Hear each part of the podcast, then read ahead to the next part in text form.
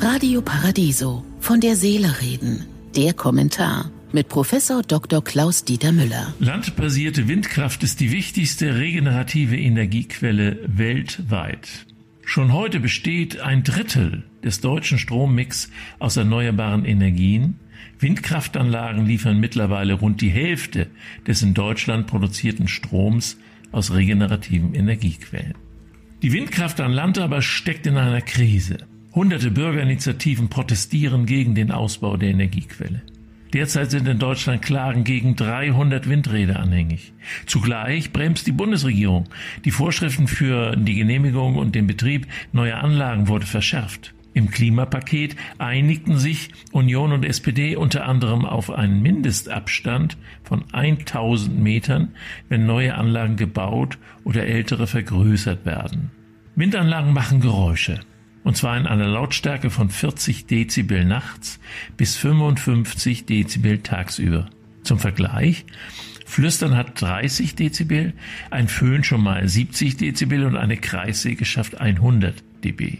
Diese Geräusche schwächen sich mit jedem Meter Entfernung ab. In 200 Metern Distanz vom Windrad ist der Infraschall einer Anlage vergleichbar mit einem Gespräch in Zimmerlautstärke.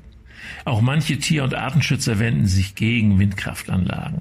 Sie betrachten sie als tödliche Gefahr für Vögel, Fledermäuse und Insekten.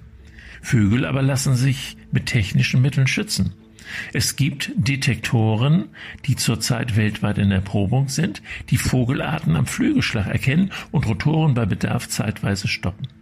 Um mögliche Beeinträchtigungen für Bevölkerung und Umwelt zu mindern, sollen Windräder künftig nur noch Leuchtsignale abgeben, wenn ein Flugobjekt in unmittelbarer Nähe ist.